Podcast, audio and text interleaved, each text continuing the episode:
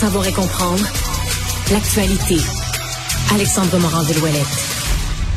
Alex, bonjour. Salut Benoît. Euh, Maxime en a parlé, euh, cet homme euh, accusé d'avoir attaqué sa conjointe, ses enfants au couteau, dimanche à Châteauguay. Est-ce Ouais. qu'il y a du développement? Mais là, il est officiellement accusé là, euh, de passer en cours donc pour une kyrielle d'accusations criminelles. On parle entre autres de tentative de meurtre sur sa partenaire, voie de fait armée, voie de fait grave causant des lésions sur deux de ses enfants, accusation de voie de fait sur la voisine également, possession d'armes dans le but de commettre une infraction. Donc l'homme de 34 ans, impossible de l'identifier pour protéger sa famille à ce point-ci, mais qui dimanche, là, comme Maxime l'avait expliqué vers 22 heures, on a dû se rendre sur les lieux où il avait, il aurait blessé au couteau, là, sa conjointe, les deux enfants, la voisine également qui portait des marques de, de violence au couteau.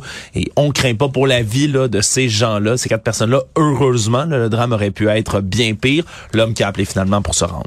Bon, et le rapport du coroner sur le décès du recruteur et ex-hockeyeur Brian Marchement? Ouais, Marchment. Marchment? Brian Marchment, qui est Connais un. Joueur, euh, joueur de la Ligue nationale de hockey, le premier euh, choix de premier tour des Jets de Winnipeg en 1987. Hein, il a joué 926 matchs dans la Ligue nationale de hockey avec une myriade d'équipes. Mais c'est surtout aujourd'hui pourquoi on en parle, c'est qu'il est décédé en juillet dernier à Montréal, alors qu'il y avait le repêchage qui se déroulait ici dans la ville. Ouais. Était décédé là dans sa chambre d'hôtel dans des circonstances assez mystérieuses, compte tenu qu'il avait seulement 53 ans. On l'avait trouvé là euh, inanimé dans sa chambre. Il avait fallu des membres de son entourage s'inquiètent vraiment qu'il descendait pas de sa chambre d'hôtel. Et quand il n'y a pas eu de réponse, il a même fallu qu'on brise, ni plus ni moins, le loquet de sécurité de la porte pour pouvoir entrer à l'intérieur de l'hôtel avec le personnel. On a tenté de le réanimer, mais sans succès. Et là, le rapport du coroner, le maître Steve Poisson, dans ce dossier-là aujourd'hui, a décrété que c'est un accident vasculaire cérébral hémorragique massif. Hey. Donc, un AVC massif qui a causé son décès. Lui qui était connu pour des commotions cérébrales, évidemment, comme beaucoup de joueurs de hockey, puis de sport de contact dans le passé.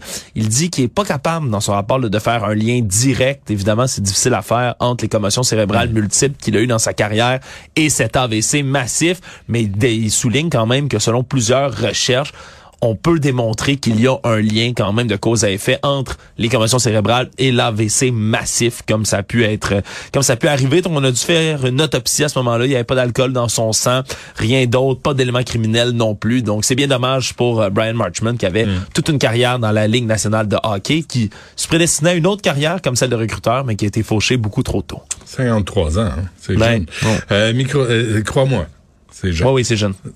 Fais-moi confiance. J'ai rien dit, Non, non, je n'ai rien dit. C'est Je te jeune. regarde, je, je- un jour, tu vas te retourner de base, tu vas dire, fuck, j'ai déjà 53 Ouais, je ans. sais, j'ai peur. Et là, tu vas, dire, tu, vas, tu vas regarder un jeune, tu vas dire, c'est jeune.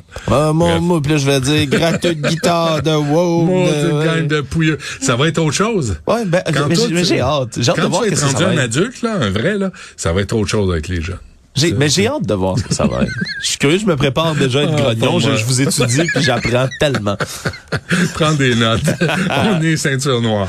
Euh, Microsoft prévoit de licencier 10 000 employés. Ouais, ils vont suivre un peu les autres grandes entreprises là, de médias sociaux ou du web en général qui ont dû couper dans leurs services. là. on se souviendra, Amazon avait fait un licenciement là, au début de janvier de 18 000 employés, Salesforce 8 000, Meta, la maison mère de Facebook, Instagram, 11 000 postes également en, en fin novembre dernier qui étaient coupés. Et donc là, c'est 10 000 postes qui sont coupés chez Microsoft, un peu moins de 5% de leurs effectifs. En tout et partout, évidemment, on cite l'incertitude économique, changement de priorité des clients également. Donc, ça permettrait d'économiser à peu près 1,2 milliard de dollars pour le prochain trimestre là, à Microsoft, qui est habitué habituellement à avoir des croissances absolument ahurissantes en économie. On est toujours dans les deux chiffres. Et là, on planche sur un 2,7% sur un an. C'est peut-être une croissance. Donc, c'est passé, on sac du monde dehors. C'est passé au sac du monde Ça, ils, ils feront pas euh, faillite, là. Ils Non, perdent non, pas, non, non. Ils perdent pas de... Mais c'est pas assez. C'est jamais assez. Mais c'est parce que ils on veulent- du monde dehors. Ils veulent injecter 10 milliards de dollars bientôt dans la start-up californienne OpenAI. Tu sais, celle qui a créé le, le robot là, de, de discussion qu'on appelle ChatGPT, Oui, qui est très, oui, très oui. populaire en ce moment. Mais ils veulent investir massivement là-dedans pour avoir le, le prochain moteur ben Internet capable de concurrencer Google. Entre autres, c'est un de leurs principaux plans. Ils ont bien résisté, mais il faut comprendre aussi que dans le, par exemple, en ce moment, là, il y a 221 000 employés dans le monde à peu près pour Microsoft, mais en de- depuis 2019, ils ont embauché 75 000 personnes. Mmh. C'est ça qu'il faut comprendre. Avec la pandémie, il y avait eu beaucoup, beaucoup, beaucoup, beaucoup d'embauches. Là, on en recoupe parce qu'en ce moment, avec l'économie, ça va pas très bien. On slack du monde, comme on dit. Et Donald Trump, des nouvelles? Des nouvelles de Monsieur Trump, non, on n'a pas fini d'en entendre Ah, parler. Lui, plaisir. on a appris, là, ça a été tout d'abord annoncé par la NBC aux États-Unis, confirmé par CNN, qui a mis Mm. la main là, sur une lettre de l'équipe de campagne de Donald Trump qui demande officiellement à Meta, la maison mère de Facebook et Instagram, de débloquer ses accès à ces deux réseaux sociaux-là. On dit évidemment, là, la campagne électorale pour 2024, Monsieur Trump est candidat à la présidence des États-Unis. Ce serait le censurer que de l'empêcher d'avoir accès à ces médias sociaux-là. Faut se souvenir là, qu'au départ, on avait banni Trump, évidemment en lien avec l'assaut sur le Capitole du 16 janvier. On a ensuite dit c'est indéfini. C'est passé à deux ans, on allait réévaluer en janvier 2023. Ben ça, c'est maintenant et c'est pas pour rien qu'on fait cette demande-là auprès de Meta qui est censé réévaluer la pertinence d'avoir M. Trump sur ses réseaux sociaux. Donc dans les semaines à venir, on pourrait annoncer ou pas le retour de M. Trump. Rappelons-nous que Elon Musk, le nouveau propriétaire de Twitter, a débarré ses accès déjà dans novembre dernier sur Bon. Twitter, mais il est toujours pas revenu. Il n'y a pas un seul mot qui a été dit par M. Trump sur son compte réactivé pour l'instant. Fais-lui confiance. il Oh, j'ai pas peur pour Et ça. Netflix, avant qu'on se quitte, Ouais, ben tu sais, Microsoft licencie 10 000 Mm-hmm. postes. Du côté de Netflix, on a dû couper là des centaines d'emplois également parce que oh, ça devient difficile, vous savez, l'économie. Mais il y a un poste, par contre, qui ouvre du côté de Netflix pour être agent de bord. Agent de bord chez Netflix, à bord évidemment d'un de leurs jets privés, Ah, parce qu'ils oui. ont euh, leur propre flotte de jets privés euh, du côté de Netflix pour pouvoir se déplacer. Et c'est quoi le salaire, tu crois, de ce de cet agent de bord?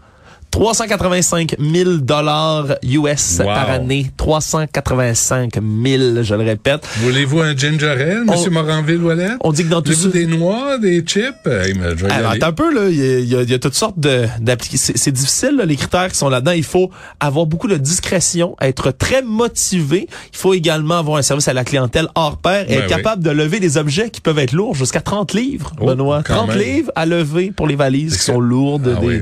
des gros, des gros bonnets de Netflix qui vont se promener dans le jet Mm. privé. Il y a des gens qui ont trouvé ça un peu indécent, surtout que, Ou ben, le, le, poulet- le poulet frit Kentucky de Donald Trump, là, ça Voilà. pèse à peu près ça. le salaire moyen des agents de bord aux États-Unis, c'est 62 000 Oh, fait qu'on va aller faire application Voilà. à Netflix. Euh, merci, Alex. Salut. À demain.